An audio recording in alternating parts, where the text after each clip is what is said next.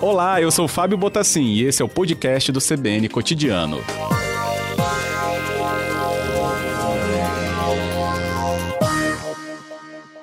CBN Inovação, com Evandro Miller.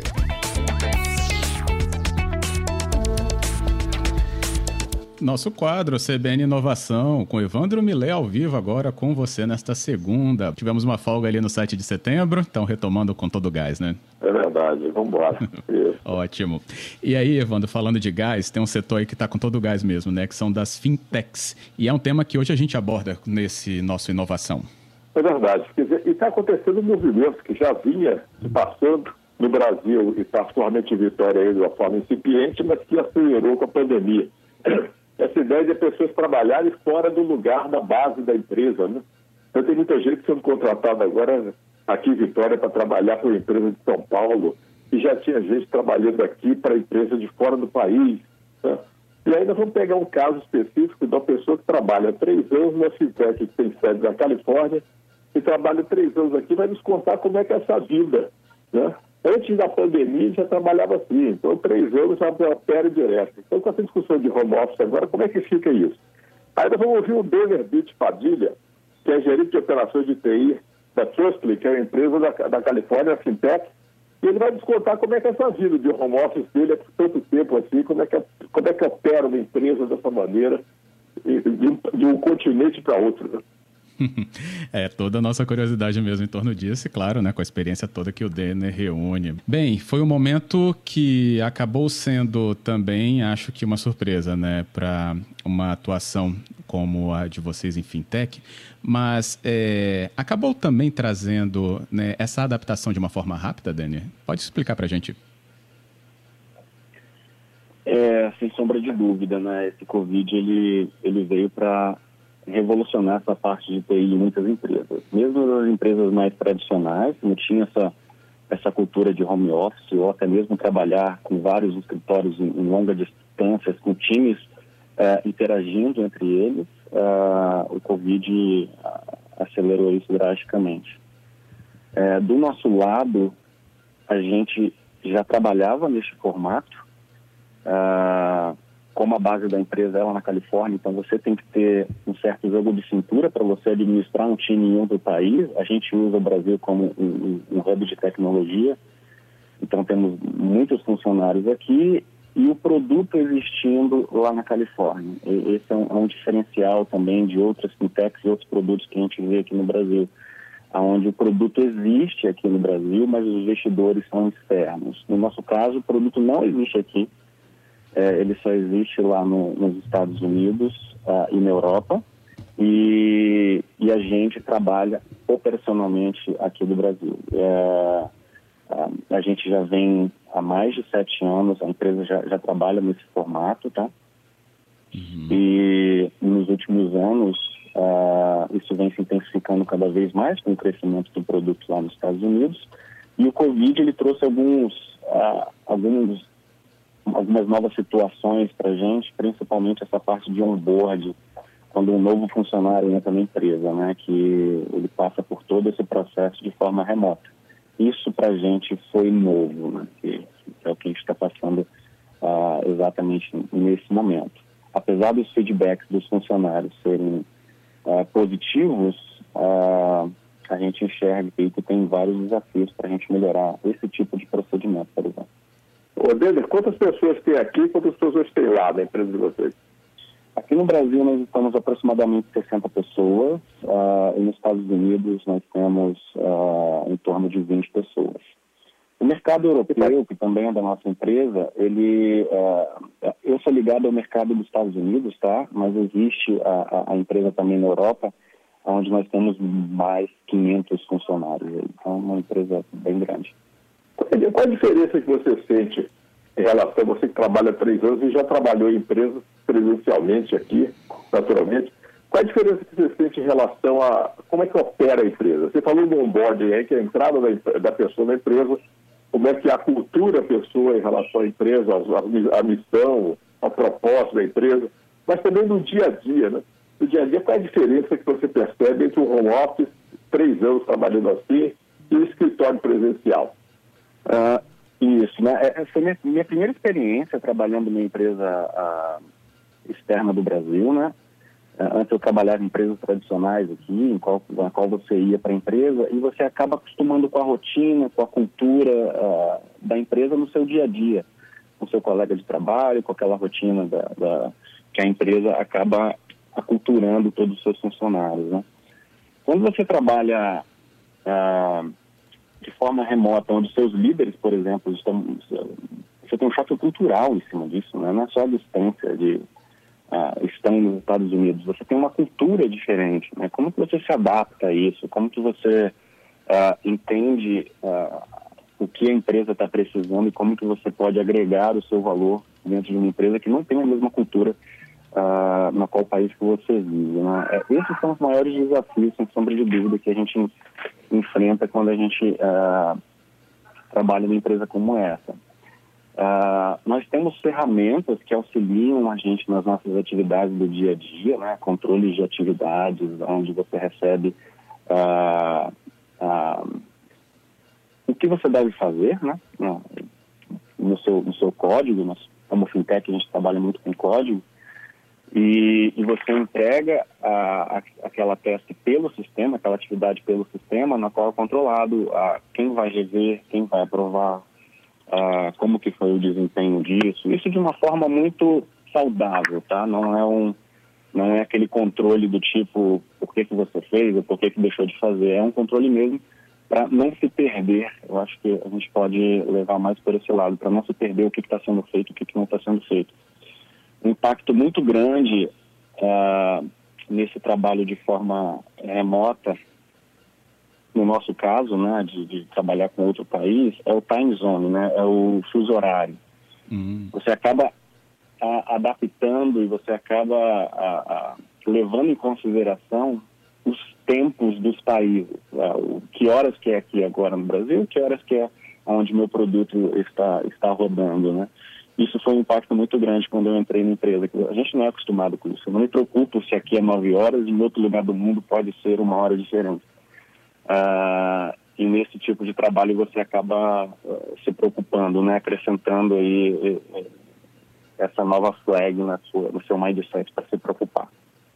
Agora, é, nesse sentido também da pandemia, Denner, é, acho que houve também um aumento né, da, da procura, do uso da população pelas fintechs nos seus serviços, assim como né, as empresas também tiveram que trazer toda uma adaptação aí no seu background, como você estava nos explicando aí sobre esse funcionamento.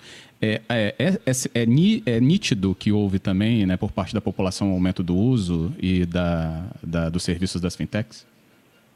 É, é, a gente teve esse impacto, como eu falei, né? Eu, a minha base é mais no, no mercado americano, então, assim, é, o que eu tenho observado que a gente teve o retorno dos jogos uh, lá nos Estados Unidos e, e, sem sombra de dúvida o tráfego ele foi maior do que nos últimos anos aí. Então uh, a, a gente já tinha visto isso em outros serviços que, uh, lá nos Estados Unidos, né? E a gente entende que essa demanda é reprimida mesmo do isolamento, pessoas né, tendo que ficar uh, trancafiadas em casa, e aí você tem uma abertura de, de, de certos entretenimentos aí, no caso do futebol americano, é, na qual as pessoas, enfim, estão participando muito mais do que no ano passado.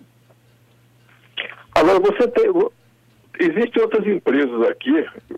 Você sente que existem outras empresas aqui operando da mesma maneira? Quer dizer, gente com sede em outros países, trabalhando o pessoal daqui? Você tem outras empresas acontecendo? Eu não preciso citar nomes, eu não sei se, se é possível, mas você percebe essa movimentação acontecendo?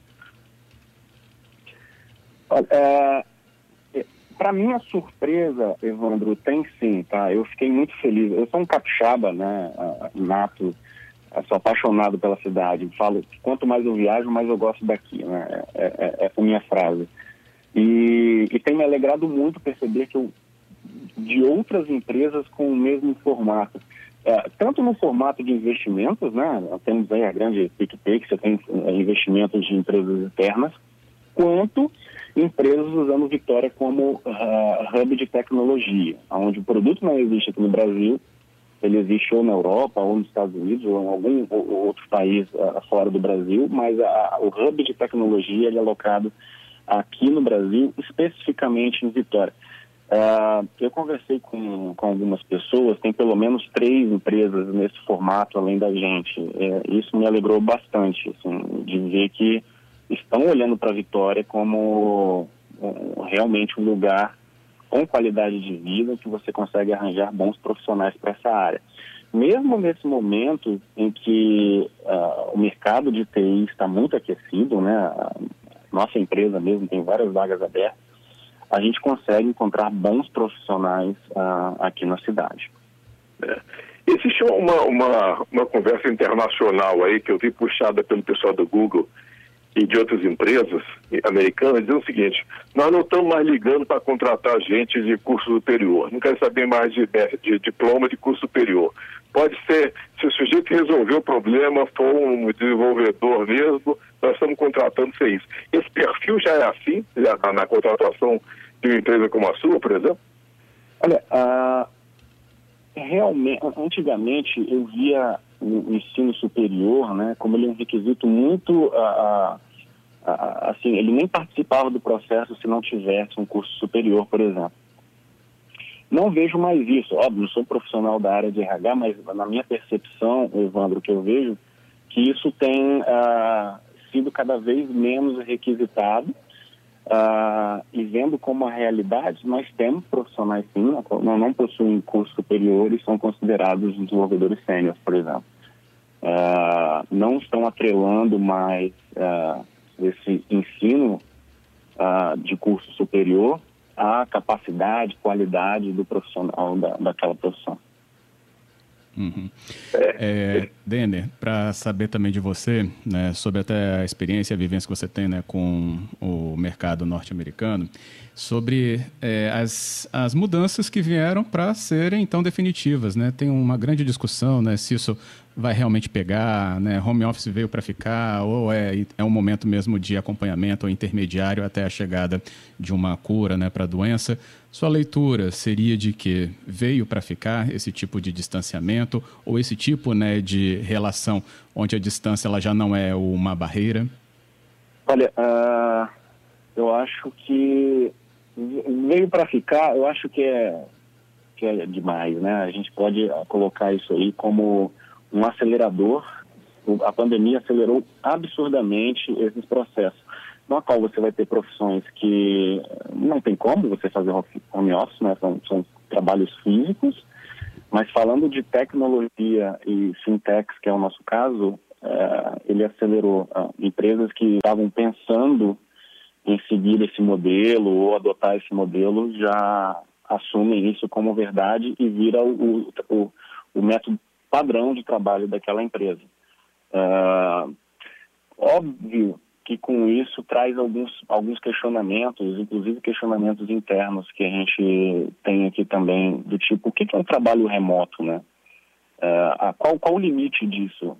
Se, se, eu digo na minha empresa que a gente pode trabalhar remotamente, o cara pode pegar o computador dele e ir para Portugal, por exemplo, e trabalhar de lá, você começa a ter essas novas, esses novos problemas que você deve se preocupar né, e, e fazer nas políticas da sua empresa que fiquem uh, compreensíveis para os funcionários saberem o que, que realmente é trabalho remoto e até que ponto que ele pode ir e o que, que ele não pode fazer a respeito disso. Isso traz novas discussões né, para o mundo corporativo. Uhum. Essas discussões não vão cessar mesmo até porque há muito em curso, né? Como a gente também lembrou com a sua ajuda aqui. É isso. Bem, o nosso tempo vai se esgotando. Queria agradecer, viu, Dani, a sua participação aqui conosco, mostrando também a relevância né, que Vitória vai ganhando em todo um cenário aí, de um contexto que é tão atual e também a sua própria participação no mercado né, é, exterior tão competitivo mostra que os capixabas estão também nessa participação. Obrigado. Obrigado. O Denner Bit, Padilha conosco aqui, então, trazendo essa leitura tão importante, tão necessária, mas que ainda está em desenvolvimento, né, Evandro? É verdade, mas uma movimentação grande. Aí, aí como é que fica o negócio do salário? O salário, paga o salário de lá, paga o salário daqui. Você contrata a gente em São Paulo, a empresa de São Paulo contrata alguém aqui, a empresa dos Estados Unidos contrata alguém aqui. Como é que fica? O salário que paga é o daqui ou de lá? É essas, essas coisas vão se acomodar ao longo do tempo. Vamos ver como é que vai acontecer. Pois é, tem que se acomodar mesmo para ficar cada vez mais claro também para todos os envolvidos né, nesse, nesse mercado. Beleza, Evandro. Obrigado, viu, por hoje. Até a próxima segunda-feira.